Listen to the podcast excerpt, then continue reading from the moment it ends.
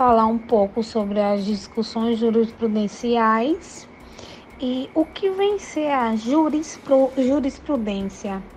É, nada mais é do que a aplicação da lei pelos tribunais, que é o, o resultado da aplicação da lei ao caso concreto, que após o julgamento surge no, modo, no mundo jurídico para ser utilizada como fonte do direito. Por fim, é uma série de decisões proferidas pelos tribunais sobre determinado tema.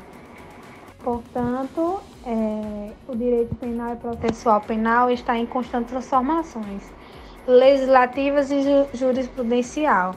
E como é a área do direito que impõe as mais rígidas punições, né, que busca pela segurança jurídica do julgamento de casos concre concretos e contínua, após é, o pacote anticrime da lei número 13.964/2019, houveram diversas alterações legislativas que já ocorreram para auxiliar no controle da criminalidade existente é, incluindo, por exemplo, né, a lei número 1455 barra 21, que ela veio para punir o furto, né, e o este, estelionato cometido através de dispositivos eletrônicos, uma vez que percebeu um aumento na utilização desses dispositivos.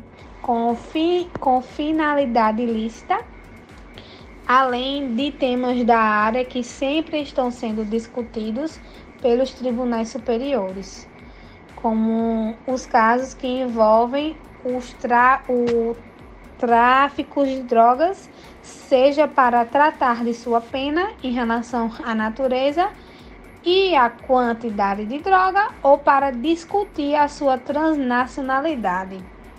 Bom, assim terminamos mais um episódio sobre as discussões jurisprudenciais a respeito da apropriação indébita. Espero que tenham gostado e esperem os próximos episódios.